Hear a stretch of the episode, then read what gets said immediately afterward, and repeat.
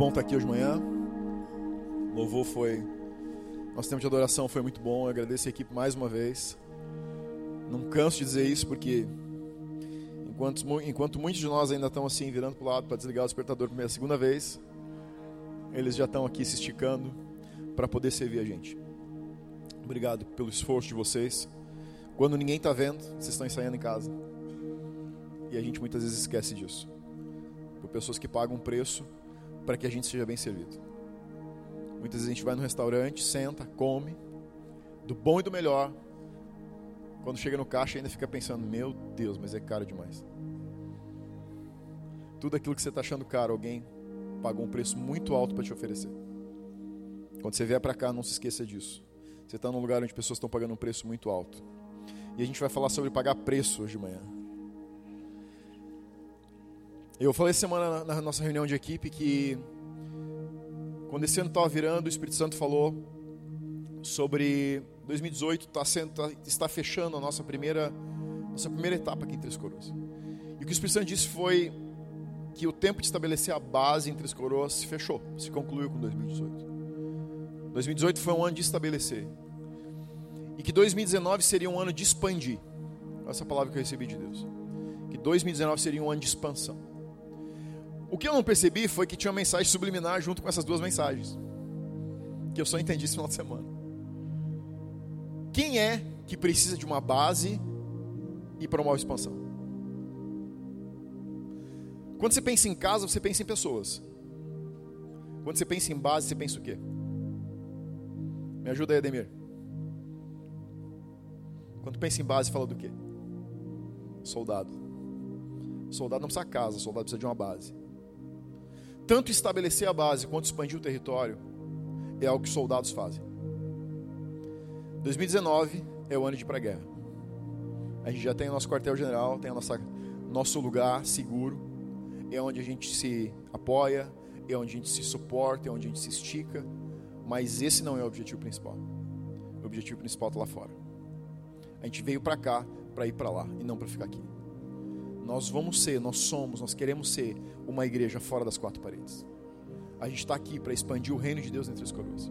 Tem outras igrejas fazendo isso, mas a gente tem o nosso chamado, tem a nossa identidade, tem o nosso porquê, tem o nosso motivo.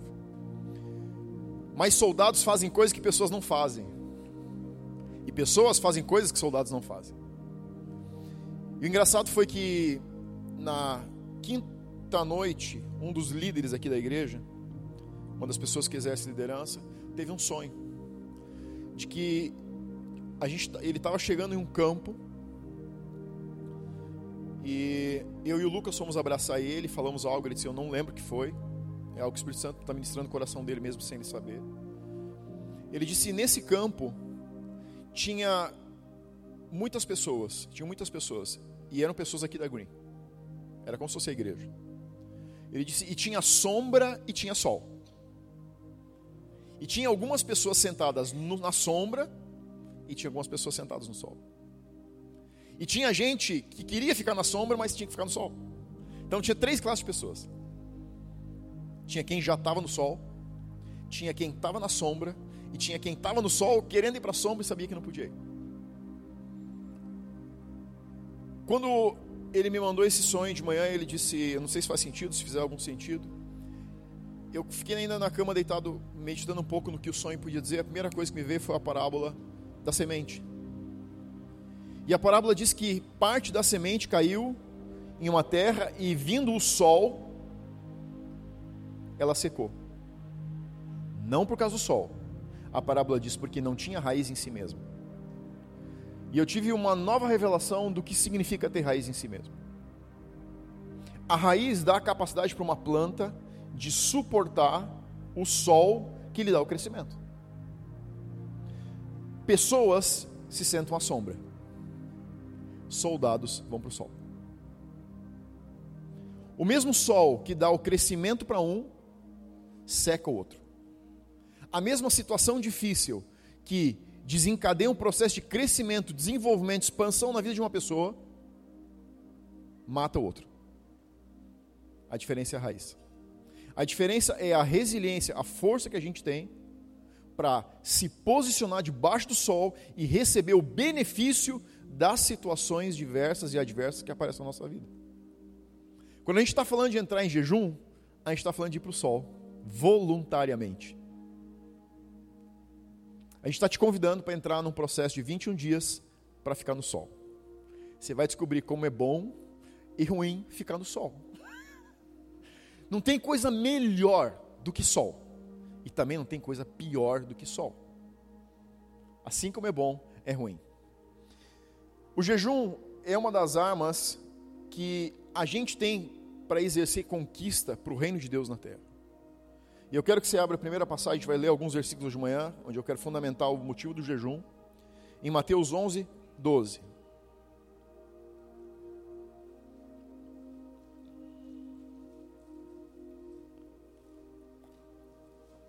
Mateus capítulo 11, versículo 12.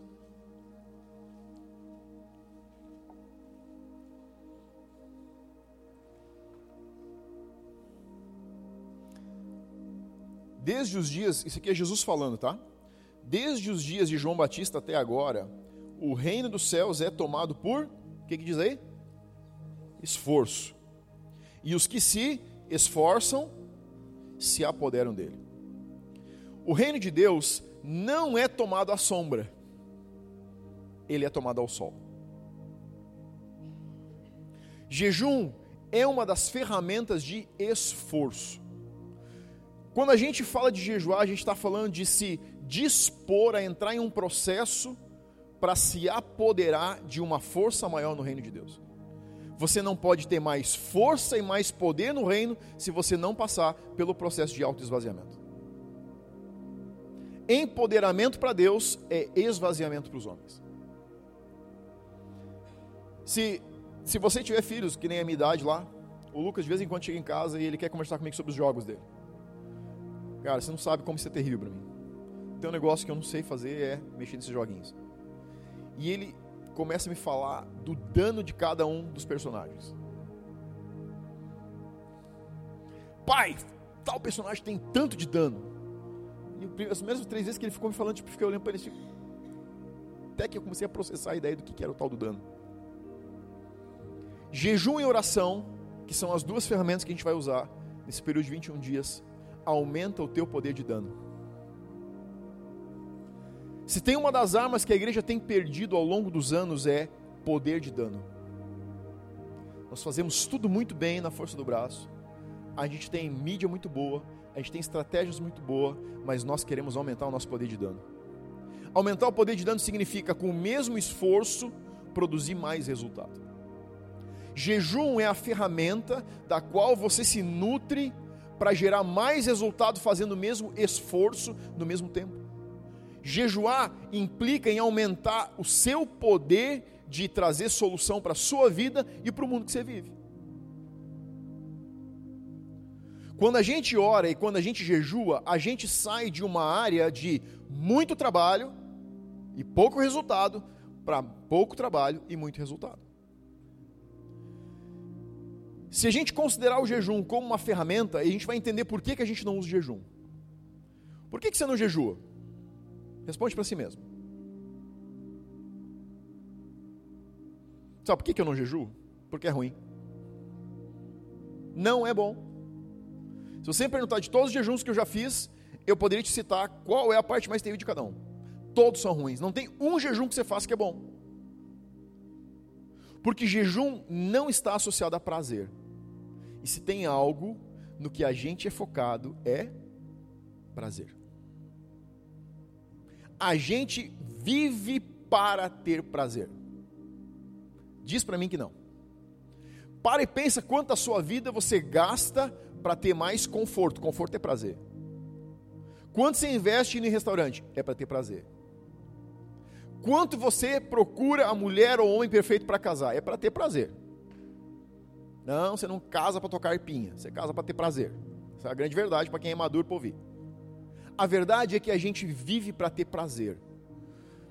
E a Bíblia diz que o reino de Deus não é comida e nem bebida, mas é justiça, paz e alegria do Espírito Santo. Quando Jesus disse o reino de Deus não é comida nem bebida, ele está dizendo o reino do qual eu estou falando não é prazer. E aí ele diz: Mas é, aí ele te dá outra extremidade: justiça, paz e alegria no poder do Espírito Santo. Quando ele está dizendo isso, ele está dizendo o seguinte: o poder do Espírito Santo está do lado oposto do lugar onde você está buscando prazer. Você não pode ter mais poder com mais prazer. Para ter mais poder, você precisa ter mais renúncia, mais esforço, mais força. Para se apoderar do reino, você precisa sair desse lugar de prazer, de conforto e vir para esse lugar de justiça, paz e alegria no Espírito Santo. Jejum é a ferramenta que começa a deslocar você de um lugar de prazer para um lugar de esforço. Você não jejua naturalmente. Você não acorda de manhã e diz assim, mulher, hoje eu estou feliz. Eu estou sentindo uma coisa assim dentro que está me mandando jejuar. Não, você acorda de manhã assim. Estou sentindo que hoje tem que fazer um jejum. Por quê? Porque não é prazeroso. Nunca foi, nunca vai ser. Dizer não para a tua vontade não é agradável. E por isso a gente não quer usar essa, esse aumento do dano. Porque ele não. Já pensou o que aconteceria se jejum, jejum desse prazer? Meu, o diabo não estava mais aqui não. Ele estava procurando outro lugar para viver, já tinha se convertido. Teria se arrependido. Mas jejum não é lugar de prazer, jejum é lugar de esforço, jejum é lugar de força, é lugar de renúncia, é lugar de abdicação, é lugar de não. Se tem uma coisa que a igreja não sabe conviver hoje, é com não. Se diz não para o camarada, ele diz: Eu vou para outra igreja. Ah, tá, não, não, não, não. Você quer ir embora? Tá aí. Não, já te dei um monte. Você diz não, o teu filho começa a chorar. Pela coisa mais estúpida que ele já te pediu naquele dia. Pai, posso baixar um jogo? Não. Não sabe lidar com não.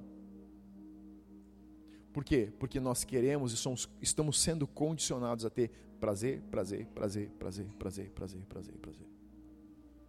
Quando a gente começa a sair desse lugar de prazer e começa a ir para um lugar de renúncia, a gente queria trocar nosso cristianismo. Por que, que as igrejas mais, que mais crescem são as igrejas que pregam prosperidade? Porque ela traz dor. Ai, estou com meu dinheiro, bolso cheio de dinheiro. Estou com um milhão na conta, um iate, um Mustang. Ah, que depressivo. Não. Elas crescem porque o cara compra um carro novo, compra um barco, compra uma casa na praia. Prazer. porque é a igreja do sim. E eu não estou falando contra, é o chamado deles, não é o meu. Você quer ficar rico, você tem que ir embora daqui. Você não vai ficar rico aqui, não. Alguns anos atrás, poucos anos atrás, eu assisti a um seriado chamado Guerra, Sombra e Água Fresca. Quem já assistiu esse seriado? Pelo amor de Deus, alguém levanta a mão. um e só. Vocês estão desatualizados. Seria a palavra que eu ia usar. Guerra Sombra e Água Fresca era uma sátira de soldados da Segunda Guerra. Você pode assistir, vai encontrar no YouTube, ainda não saiu fora do YouTube, pelo menos no YouTube ainda está. É muito boa, é muito, muito gostoso de assistir. Eu gostava naquela época. Talvez tenha gosto de groselha. Um dia eu te conto por quê. É, mas Guerra Sombra e Água Fresca se passava em um campo de concentração, onde soldados americanos tinham sido levados para esse campo de concentração por soldados alemães. Mas a grande verdade é que o campo de concentração não era um lugar de tortura para eles, era um lugar de segurança. Eles tinham todo dia uma oportunidade diferente de fugir, e não fugiam porque eles tinham sombra e água fresca. Enquanto eles estivessem no campo de concentração, eles estavam fora da guerra. Tem muitos cristãos que vivem dentro de um campo de concentração, porque querem ficar longe da linha da zona de guerra. Tem muitos cristãos que querem ficar na sombra porque sabem que é o lugar mais seguro para não se queimar e não levar tiro. Você não pode ser livre se você não vai para a guerra. Vou dizer de novo, talvez você não entendeu. Você não pode ser livre enquanto você não pegar em armas. a liberdade que você quer está atrás de um preço chamado aumentar o poder de dano. Você quer mais liberdade na sua vida. Você quer mais liberdade na sua mente. Você quer mais liberdade no seu coração. Você quer mais liberdade financeira. Você quer libertação em alguma área. Você precisa jejuar.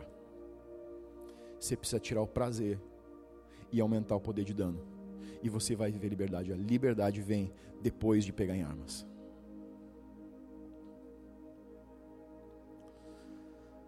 Se você pensar em dois exércitos, dois países, imagina a cena.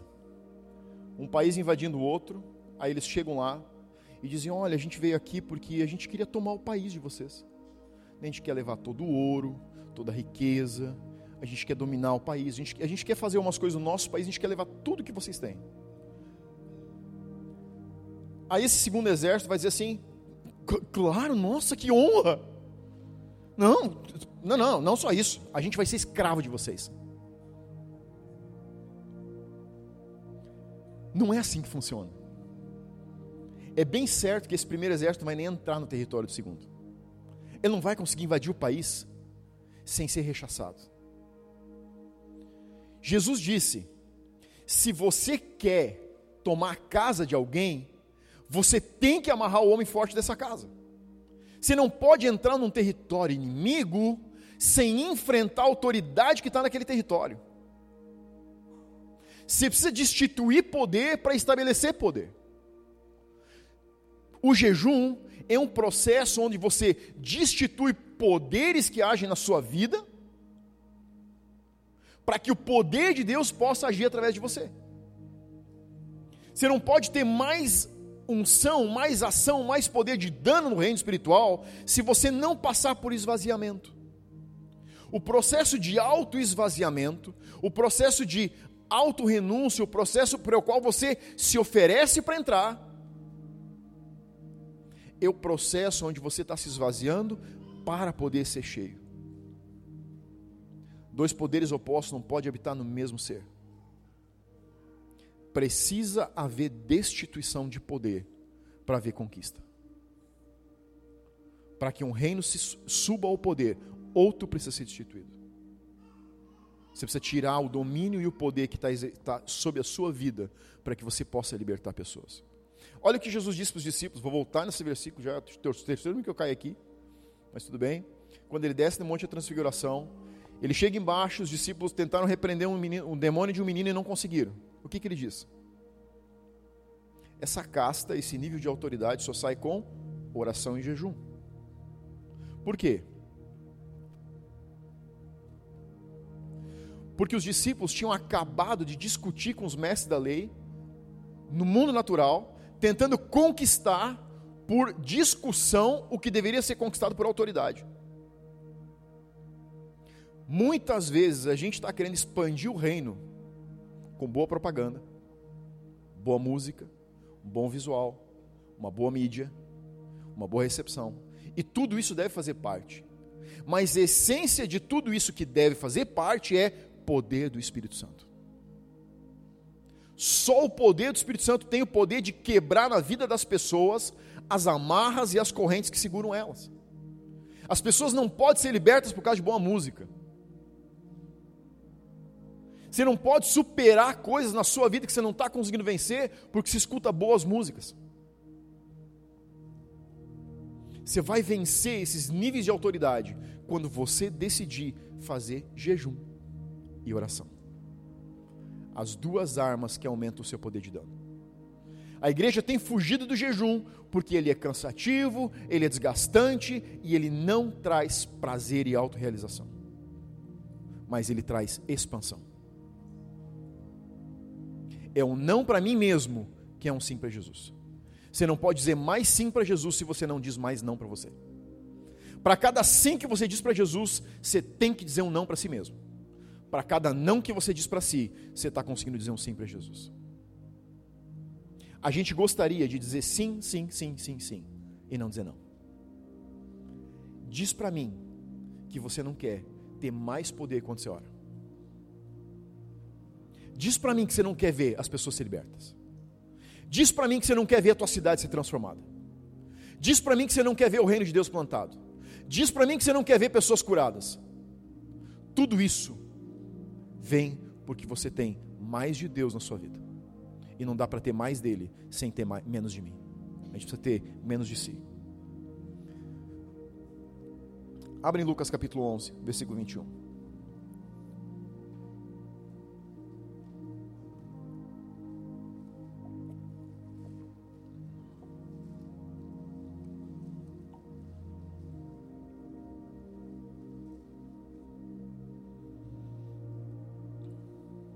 Quando o valente bem armado guarda a sua própria casa, ficam em segurança todos os seus bens. Olha o conceito que Jesus está dizendo aqui. Quando tem um valente armado, guardando a sua casa, tudo que ele tem está seguro. A gente está tentando tirar coisas do mundo, mas não está amarrando o homem forte. Você já se sentiu tentando fazer algo e não consegue? Na sua própria vida? Você já tentou, depois de uma temporada, fazendo força para vencer algo, você diz assim: Eu não consigo. E aí eu quero tirar uma pira da tua cabeça. Não tem crente endemoniado, tá? Mas tem crente demonizado. Qual a diferença? Endemoniado é o cara que cai no chão, se vira do avesso, se estribucha todo. E carrega cinco, seis em redor sozinho. Demonizados são pessoas que estão sob influência de espíritos malignos, cadeias que estão prendendo as pessoas. E bem-vindo ao meu time, eu também tenho alguns. É, eu também sou demonizado. Não, pastor, ai meu Deus, vou trocar de igreja. Então vai. Tchau. Passa ali, toma um café quando você sair. Pelo menos deixa o dinheiro do café. é, eu sou demonizado, é só perguntar minha mulher. Por que, que eu te digo isso com liberdade? Porque se eu não fosse, eu já teria subido tocado, tocando, tocando arpinha.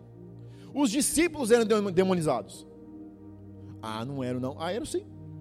Não, pastor, não eram. Eram sim. Quando Jesus disse assim: Eu estou indo para a cruz, é importante que o filho do homem morra, ele vai ser machucado, ferido, vai ser amarrado. Pedro se para na frente assim: Ô oh, Jesus, para com isso. Não, não, não, não, não. Para trás de mim, Satanás. Pedro está demonizado. Ele está ouvindo a alma. E a alma é uma brecha para a demonização, para influência. Sabe quando tua esposa ou teu marido diz assim, amor, calma. E quando ela diz ou ele diz calma, você fica mais louco? Tá, tudo bem, eu sei, isso acontece lá em casa. Então, você está demonizado. para na frente dele, olha bem no olho e diz assim: para trás, Satanás. Pode dizer. Pode olhar e dizer porque é. Fala, Deus. É, você está demonizado naquela hora, filho. Não tem outro nome para esse negócio. Eu fiquei fora de mim. Não, não, ficou alguma coisa dentro de você. Você sabe quando você está no trânsito, o cara te dá aquela fechada, põe aquele dedo para fora para sentir a velocidade do vento. e te dá um negócio que vem de baixo para cima, assim, você diz assim, fiquei fora de mim. Não, não, não, ficou fora de si, não. É que tinha dois ocupando meus espaços. Não, era, não tinha espaço vazio. Isso é ser demonizado. É por causa de uma questão de alma ficar sob a influência, sobre a ação de um espírito. A gente às vezes não está vendo, ou melhor, nós não estamos vendo. Deus nos guarda de ver o que está acontecendo no ambiente natural. Mas existem anjos e demônios voando por tudo que é lugar. Eles existem, embora você veja ou não. Você pode sentir mais do que ver. Embora você não veja, eles estão voando pelos ares. E eles estão esperando sugestões, momentos sugestivos para cada um agir. Aquele negocinho do anjo bom e do anjo mau em cima do ombro, então, é aquilo que você não vê que está acontecendo. O mundo é permeado por seres caídos e anjos e seres celestiais. Eles ocupam o mesmo espaço, eles não têm problema de ocupar o mesmo ar. E quando a gente se entrega por causa da emoção, por causa de das nossas características naturais, a influência desses seres, a gente sai de um cristianismo para estar debaixo de uma influência. Então, sim, você pode ser um cristão, e pode estar sendo influenciado por espíritos. Que não deveria ser. Você deve ser influenciado pelo espírito, não por espíritos. Sabe por que é que você pode ser influenciado por espíritos? Porque se Deus tivesse feito uma forma de você não ser influenciado por espíritos, o Espírito Santo nunca poderia te influenciar. Se Deus tivesse fechado essa janela na nossa alma, nós seríamos seres destituídos da influência de ouvir o poder do Espírito Santo. Porque ele fala no nosso espírito, porque existe uma janela aberta do mundo natural com o mundo espiritual. Quando você jejua, você simplesmente está colocando um filtro na frente da sua janela você está destituindo o poder da tua alma de sofrer influência de espíritos que você não deve. E aí você vai entender por que quando você jejua, você fica tão louco. Você já viu o cara que é ruinzinho, quando ele fica, começa a jejuar, ele fica bem piorzinho? é. Gente que tem, assim, que é assim, chorão e tal, almático, fica quase depressivo quando jejua. O cara que é um pouquinho irado, ele tem vontade de matar meio mundo, e outro metade ele tem vontade de mandar embora. Por quê? Porque ele está fechando brechas na sua alma. E quando isso começa a acontecer, a gente começa a fugir disso. Porque você começa a se deparar com o seu lado pior. E aqui na cabeça da gente, não dá para entender como que quando eu quero me encher de Deus, eu fico pior. E eu sei que se eu fico pior, eu tenho menos de Deus. A verdade, e eu vou fazer uma comparação bem simples. Imagina que você limpa uma casa todas as semanas, você limpa a sua casa com as janelas todas fechadas, as portas todas fechadas e todas as luzes desligadas. Você limpa a casa, na outra semana você limpa de novo, e outra semana você limpa de novo, sempre desse jeito, com tudo escuro, tudo fechado. O dia que você decide abrir uma janela para fazer uma limpeza com a janela aberta, você fica terrivelmente decepcionado. Porque você diz assim: eu estou limpando, limpando, limpando, limpando e está sujo. Não é que está sujo agora, sempre esteve sujo. A janela aberta te permite ver a sujeira que você não via. Muitas vezes a gente está limpando a nossa casa. Como que você limpa a tua casa? Palavra, oração. Mas você não está botando a luz que é o jejum.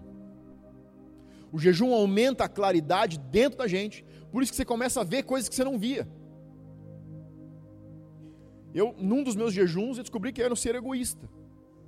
E eu nunca me achei egoísta.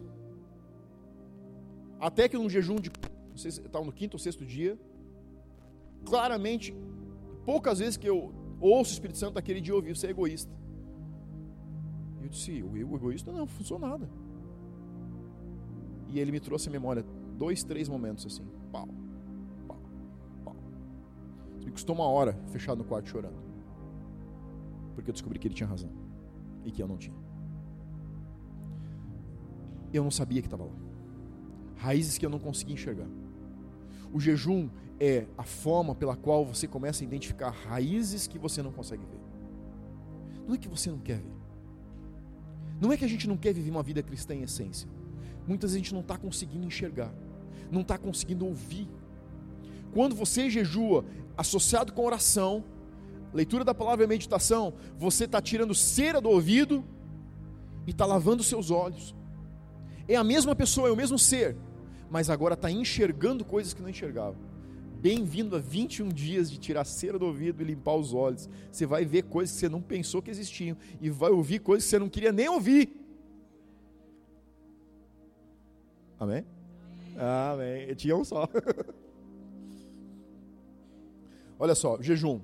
Quando Paulo iniciou seu ministério, jejuou por três dias. Quando Jesus iniciou, 40.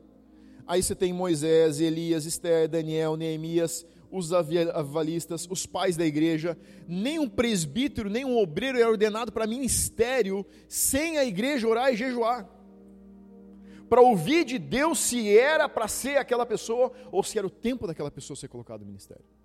A igreja que você conhece é construída sob jejum e oração. As plataformas de onde essa igreja veio até aqui foi jejum e oração. Não foi de bons programas. Os bons programas são os acessórios de uma igreja que ora e jejum. Você não pode reter mais fruto do que fruto que você ganha por estar preso na videira. Você não pode reter mais de Deus na sua vida do que à medida que você se esvazia. Todos nós temos um espaço ocupado dentro da gente. Se você quer colocar mais de Deus, você tem que esvaziar mais o seu espaço. Olha o que Jesus disse para os discípulos. Vamos lá.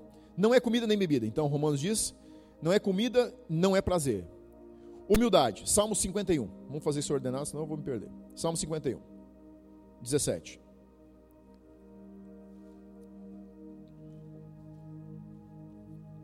O que fazer durante o jejum, tá?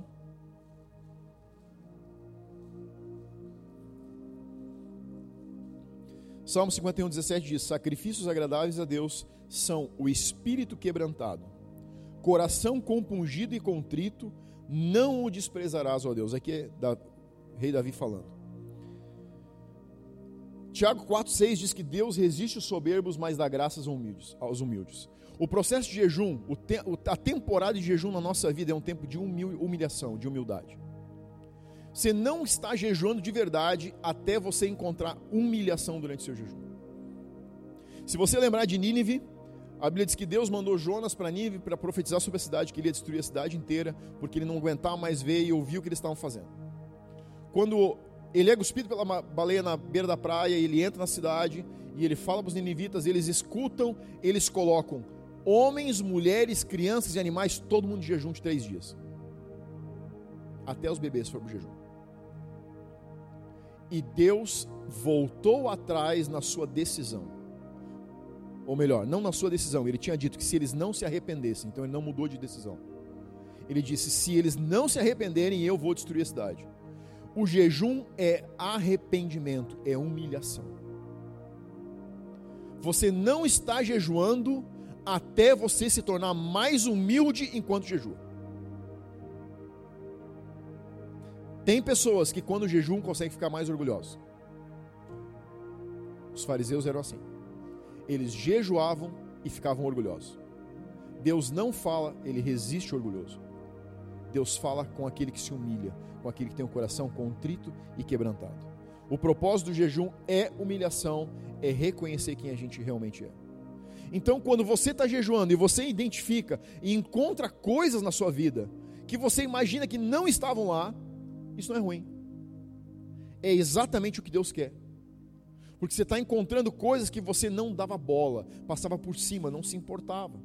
Então, jejuar significa se humilhar encontrando coisas que te envergonham, que te humilham. Você não está jejuando de verdade porque você tira a comida. A, a, a atitude de tirar a comida, tirar o alimento, tirar algum tipo de alimento, é uma figura, é uma declaração de eu não vou me importar com prazer, mas vou me importar com o reino. Quando eu declaro que eu me importo com o reino, o Espírito Santo começa a trabalhar para que apareça na minha vida as coisas que impedem esse reino de agir. Então, se você começar a ver muita coisa ruim, fique feliz. Porque você está vendo o que você está jejuando para ver. O jejum não move Deus e não move o diabo. O diabo não fica menos poderoso porque você jejua. E nem Deus mais poderoso porque você jejua. Mas você fica mais livre. No Antigo Testamento, quando a Bíblia fala sobre jejum, ele diz assim: Qual é o jejum que eu procuro? Deus disse: Que você solte as amarras da vida, se importe com os órfãos com as viúvas. Fala de retidão, fala de justiça. O verdadeiro jejum tem a ver comigo não com você.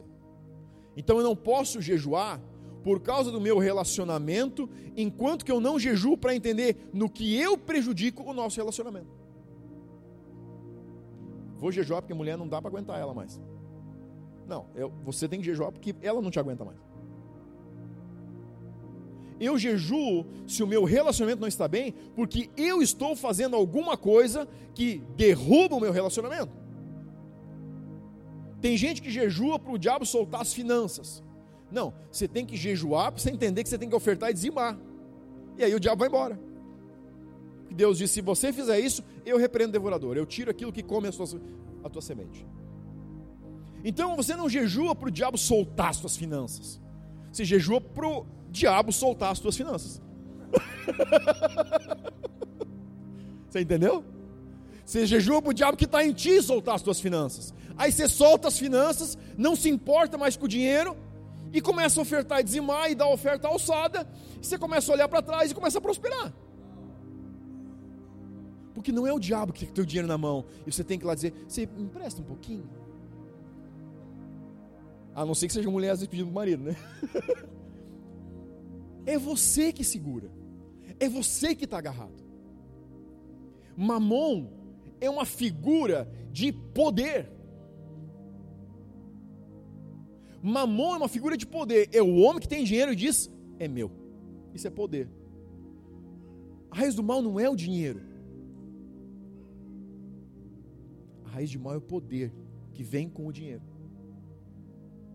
Tem um ditado que diz: você quer conhecer um homem de poder ou dinheiro para ele? Ou um jogo de futebol? você também vai conhecer ele. Você botar crente em jogo de futebol. Uh. Olha só, quando Jesus em Mateus 10, você não precisa abrir agora, só nota, Mateus 10, 9, Jesus envia os discípulos e ele diz assim: Não vos proveis de ouro, nem de prata, nem de cobre dos nossos cintos, nem de alforje para o caminho, nem de duas túnicas, nem de sandália, nem de bordão, porque digno é o trabalhador do seu salário. Por que, que Jesus está dizendo para os discípulos: agora vocês vão fazer ministério e vocês não vão levar nada junto? Porque eles eram para ser pobres. Não, para servir a Deus tem que ser humilde, pobre. Não. É porque o reino do qual Jesus falava era tanta abundância que você não precisava levar reserva. É porque você não precisava se distrair fazendo reserva para levar as coisas para conseguir se manter é para um reino de tanta abundância que não precisava nem ouro, nem prata, nem bronze, nem duas túnicas, nem alforge, nem bordão. Porque tudo que você precisasse ia estar fornecido durante o processo. Quando Jesus manda os discípulos é, darem comida para o povo, numa das multiplicações, um dos discípulos pergunta a Jesus, mas Jesus, nem com tanto dinheiro dá para comprar comida para essa gente. Se você for ver o cálculo original daquilo ali, significa que eles tinham que gastar naquela época entre 6 e 8 mil reais para dar pão para aquelas pessoas que estavam ouvindo Jesus. E o mais interessante é que o discípulo não diz, a gente não tem. Ele diz, nós gastaríamos, não se nós tivéssemos, se nós comprássemos. Quem está falando essa frase desse jeito está dizendo o seguinte: olha, Jesus, se a gente fizer o que você está mandando, a gente vai gastar entre 6 e 8 mil reais do capital que nós temos para comida, comprar comida para essa gente. O discípulo não estava dizendo a gente não tem para. Ele estava dizendo, eu não estou afim de gastar essa verba com essa gente. Não tem onde comprar. Mesmo que tivesse, ele diz, a gente ia gastar tanto. Se você parar para pensar, Ninguém vai tomar uma decisão de gastar ou não gastar 6 ou 8 mil reais numa refeição se ele não tem um bom capital reservado. Para ele fazer aquela conta, eu calculo que eles deviam ter entre 30 e 50 mil reais na bolsa. Porque senão ele diria: Olha, Jesus, a gente só tem seis, se a gente gastar esses seis, acabou. Mas ele não diz isso. A frase dele é só uma: A gente vai gastar tanto, você quer que gaste isso mesmo? Porque não tem onde comprar, e se tivesse, a gente ia gastar tudo isso.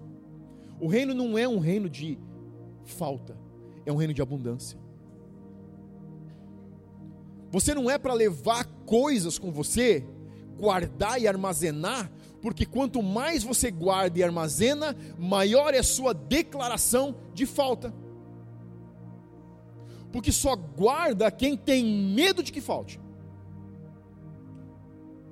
Porque se você, se, o dia que você acordar de manhã e você souber que não vai faltar mais, se vai torrar o teu dinheiro até o final do dia. O problema é a nossa mentalidade. Nós vivemos uma mentalidade de falta e aquilo que você pensa, a Bíblia diz, você se transforma. Quando você pensa que falta, quando você tem medo da falta, quando você fala da falta, quando você fala da necessidade, quando você fala da ausência, quando você fala que está quebrado, quando você fala que não tem dinheiro, você está declarando que você vai viver. A Bíblia diz aquilo que você fala, você se torna. Então eu vou falar que eu tenho, é. Comece por algum lugar. Comece por alguma coisa. Eu tinha um problema na minha coluna, quando eu tinha meus 14 até os 18 anos, terceira vértebra. Eu dormia toda noite no chão, só com uma colchoadinha assim fininho. E aí, fomos fazer alguns exames e o que, a gente, o, que o médico identificou foi que a cartilagem entre a terceira e a quarta vértebra tinha desaparecido. Então estava roçando o osso no osso. Aí o médico disse assim: Olha, você está com 16, até os 20 você vai ficar numa cadeira de rodas, ou corcunda para frente, ou torto para trás, travado. Ou você vai ficar assim, ou você vai ficar assim. Acho que uns dois meses depois, ele disse: não tem que fazer, não tem cirurgia, não tem nada. Cartilagem é cartilagem. Perdeu, perdeu, acabou, acabou. Uns dois meses depois veio um pastor na igreja, num domingo à noite, ministrar. E eu fiquei em casa aquela noite para estudar para uma prova na segunda-feira. Eu estava em casa, não tinha ido para a igreja. E lá pela metade do culto me deu assim um negócio de ir para a igreja. A gente morava perto, estava de calça de agasalho, bem largado. E eu fui, me parei bem atrás da igreja, assim, bem contra a parede tinha uma salinha, eu me parei contra a parede. E eu estava, acho que uns dois minutos dentro da igreja, e o pastor disse assim: Sabe, o problema de muita gente com doença é que eles vivem o que eles declaram. Eles sentem uma dor e dizem: Ah, essa minha dor nas costas. Eu sei que esse cara falou comigo. Eu vivia dizendo isso. Ah, porque a minha dor nas costas, a minha dor nas costas. Ele disse: O que você precisa é se apossar da sua cura, declarar ela e viver a sua cura, e Deus vai fazer. Ele fez aquele negócio, falou aquilo no meio e mudou de assunto. Eu disse: Quer saber? Vou embora. O que eu tinha para pegar, eu peguei. Eu fui para casa, cheguei em casa, aquela noite, deitei no chão. Meu pai chegou no quarto, nesse tipo, aí, como é que você está? Estou bem. É, dor nas costas. Não, não tem mais. Está dormindo no chão porque é costume. No outro dia eu levantei de manhã, e tudo que eu dizia era: não tem mais dor nas costas, não tem mais dor nas costas, não tem mais nada, não tem mais nada, não tem mais nada, eu estou curado, estou curado, estou curado. Eu não recebi nem oração aquela noite. Meu pai perguntava: Vê, como é que você está? Eu estou bem. Afincada. Foram umas três semanas brigando entre a minha cabeça e a minha fé. Minha cabeça dizia: Tu é um mentiroso. Você tem dor e está dizendo que não tem. Sabe que você tem problema na coluna e você está dizendo que não tem. Foram umas três semanas brigando entre ouvir minha cabeça e ouvir a verdade da fé. Eu já estou com 43 e eu não sei o que é dor nas costas. Se você me perguntar, me chama que dia que foi embora? Eu não sei. Eu só sei que depois de um tempo eu lembrei que eu não tinha mais dor nas costas. Eu posso trabalhar pesado, eu posso andar a cavalo. 5, 6 horas no lombo de um cavalo. Não tem problema. Não tenho dor nas costas. Você acha que às vezes não volta? É, mas quando você ficar velho, quando eu ficar velho, não vou ter dor nas costas. O diabo não vai deixar de te atacar na tua cabeça. Mas a tua declaração de fé tem que superar o que a tua cabeça diz. Sabe quando que a nossa declaração de fé supera o que a nossa cabeça diz? Quando você tem poder para que a tua fé fique mais alta do que o que a cabeça está dizendo. E isso você consegue no jejum. Carregar a cruz não é muitas vezes o que nós pensamos. Carregar a cruz significa estabelecer prioridades. Você não está carregando a tua cruz porque está te faltando dinheiro. Você não está carregando a cruz porque você casou com esse marido lindo. Ele não é a tua cruz. Ela não é a tua cruz. Os teus problemas emocionais, financeiros, físicos não são a tua cruz. Quando Jesus falou da cruz, ele estava se falando de chamado. Pegar a sua cruz e seguir Jesus significa tomar o seu chamado, aquilo que Deus te deu como teu chamado na terra e viver por esse chamado. Muitos cristãos entendem a cruz como algo diferente. Problemas, adversidades, situações difíceis. Tuas situações difíceis, as coisas que você passa na vida não tem nada a ver com a tua cruz. A cruz é uma escolha. A cruz é uma predisposição própria eu me predisponho a carregar minha cruz. Jesus não obriga ninguém a carregar a cruz. Então o problema que você diz que é a tua cruz não é o teu a cruz. Porque se você for perguntado se você quer ter esse problema, você vai dizer: Não, não quero. Você quer continuar com falta de dinheiro? Não. Então não é a tua cruz, porque ninguém te pergunta. E você continua com falta de dinheiro. Então você tem a dor em a parte do corpo, você tem um problema de saúde. Se tivessem te perguntado, então, você quer passar por isso? Você ia dizer não, isso não ia passar. Ninguém te pergunta isso. A cruz de que Jesus fala, tomar a cruz é voluntariamente se predispor ao seu chamado. Voluntariamente se oferecer para jejuns e oração, leitura da palavra e meditação. Para desconstruir o teu homem natural e construir um homem espiritual. A gente tem duas pessoas dentro de si: um homem natural e um homem espiritual. Você precisa fortalecer um e enfraquecer o outro. Não dá só para fazer um ficar forte. Só tem um que pode ficar forte. Você escolhe qual você fortalece. João 16, 33, poder da atenção.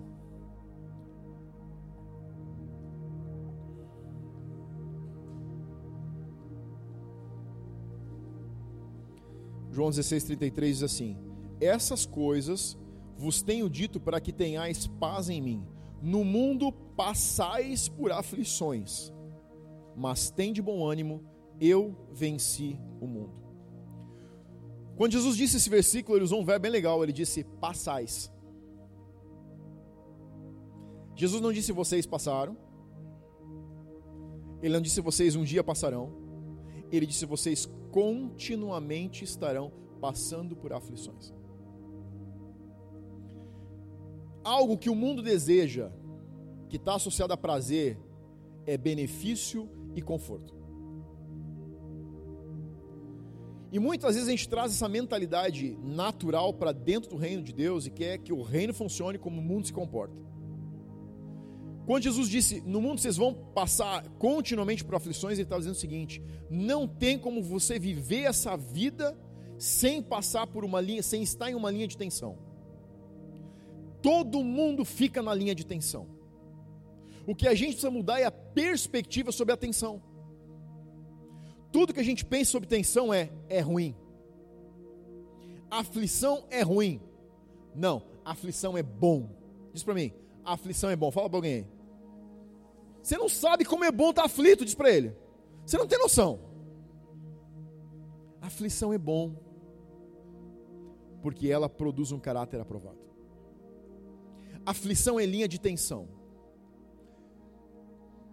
Eide, que deu Eide? Levanta a mão, Eide. Dá para ter um violão afinado com corda sem tensão? Não dá. Dá para jogar uma flecha com arco com a corda solta? João, dá para ter um motor funcionando redondinho sem compressão? Quem gosta de carne de panela? Dá para fazer uma boa carne de panela sem pressão na panela? Tudo que a gente deseja é sem pressão. Todo bom resultado vem de linha de tensão. Você não pode ter mais resultado se você não faz mais pressão. Teu músculo não cresce, teu motor não funciona, teu violão não afina, o teu arco não joga flecha. Se você começar a pensar, todo bom resultado é resultado de algum nível de estresse, tensão e pressão não vai ter resultado melhor se não estiver sob pressão. Jejum é linha de tensão. Você sabe quando separa homens e crianças, quando o cara diz para ti assim: ah, jejum não. Pode pedir qualquer coisa. Quando você entra no jejum com a mentalidade seguinte: como que eu faço ser melhor? Você sabe que é um homem, quando ele diz assim: como que podia ser um pouco pior? O que, que mais dá para tirar? Como que eu faço para ficar mais difícil? Porque aí você está jogando contra o desejo de prazer. Eu conheço gente que quando você fala em jejum começa a tremer. E não fica sem o doce. Que não fica sem a carne. Não vou dizer quem é, jamais. Só se você me perguntar pessoalmente. É linha de tensão. Não é confortável, não é agradável. Mas é você quem escolhe quanto de tensão você coloca no teu arco para descobrir até onde você pode ser arremessado. É você que decide quanta tensão você coloca na tua corda para saber o quanto você vai afinar com Deus. É você quem decide quanta compressão você coloca no teu interior para fazer funcionar redondinho com Deus. É resultado de tensão. Cristão que não jejua está fora da linha de tensão, ele não afina, ele não pega sintonia. Você sabe como um cristão aprende a aguentar confronto de discipulado? Quando ele jejua. Porque ele começa a ser treinado a viver sob pressão, ele começa a ser treinado a ser confrontado pelo Espírito Santo, ele começa a treinado a ser confrontado pela palavra, até que um dia ele descobre que confronto é benefício. Mas você não descobre que confronto é benefício enquanto você não aprender a ficar em linha de tensão. Se você estiver em cima de um barco, na hora de uma tempestade, tudo que você deseja na vida é que o capitão tenha navegado em tempestades. A última coisa que você quer ouvir na vida é chegar lá no barco, no, na, na, no, no timoneiro, no capitão e dizer assim: e aí, você, como é que, que você está achando? Eu não sei, é a primeira vez que eu estou numa tempestade. Tudo que você deseja é estar agarrado no mastro, olhando para ele e parece que ele está em outro lugar. Ele te transmite confiança na forma como ele te olha, porque ele está acostumado a viver sob tensão. O ditado diz que bons marinheiros se fazem em tempestades, não em mares calmos. Os bons marinheiros vêm de mares bravios. Jejum é botar tempestade na tua vida e saber como se segurar em cima. Quanto mais tempestade você põe, mais liderança você tem. Você quer liderar? Você quer cumprir teu chamado? Bota atenção. Estica a corda até ela ficar na beira de arrebentar.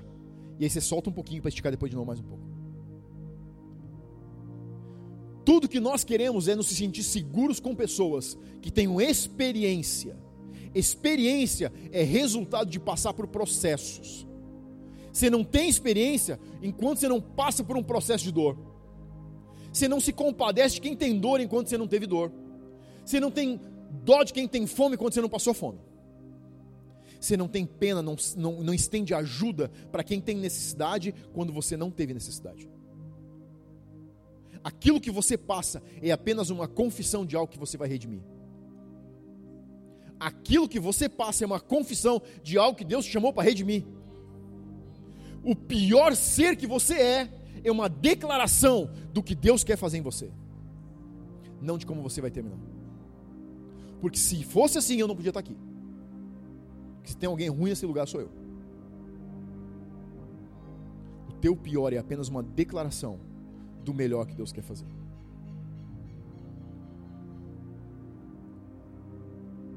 Último, rompendo o nível de autoridade. Marcos 2,20. A gente vai encerrar.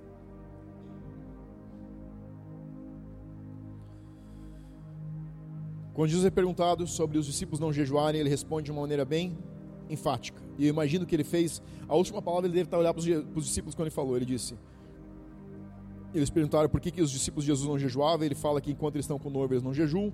Mas aí ele diz assim: Dias virão, contudo, em que lhes será tirado o noivo, e nesse tempo jejuarão. Jesus nunca disse talvez jejuar, em situações difíceis jejuar, ele disse jejuarão. Jejuarão é um, um verbo conjugado em tempo contínuo. Ficarão jejuando. Com que frequência você tem jejuado? Qual a intensidade dos teus jejuns? Qual é a intensidade da tua linha de tensão?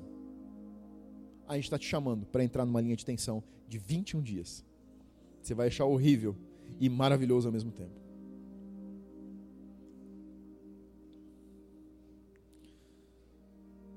18 pontos que você vai sentir no jejum. Não precisa anotar, vou só te passar. Número 1. Um, no jejum você não vai se sentir bem. Não jejue pensando que vai ficar tudo bem. Nas primeiras horas, quando a gente começar o jejum, à meia-noite de hoje, lá pelas 7, 8 horas da manhã, 10 horas da manhã, você vai pensar, nossa, que barbada. Até você começar a comer tomates, cenouras e cebolas.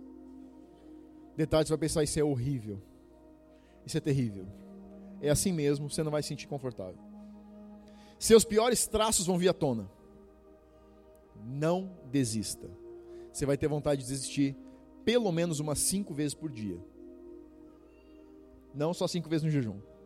Se você quebrar o seu jejum, inicie novamente, se arrependa, mas não saia da batalha porque você levou um soco de direita. Aqui uma das grandes questões que muitas pessoas rompem os seus jejuns. Não tem problema se levar um tapa na cara. Não tem problema se levar um bico na canela. Só continue em frente. Ai, Michel, mas se eu quebrei o jejum no 15 dia? Aí no 15 dia mesmo você se arrepende, começa de novo e continua até o 21 com a gente. Todos nós vamos levar algum tapa na cara.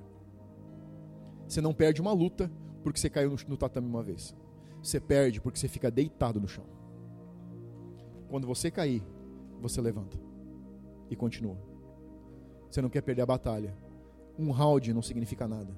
Um soco não significa nada. Não adianta só tirar comida. Coloque mais tempo com Deus no mesmo espaço. Não é só tirar comida, é passar mais tempo com Deus. Foque cada dia uma coisa.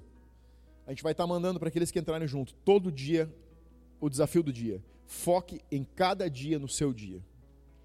Seja sensível ao Espírito Santo, aquilo que ele te mostrar.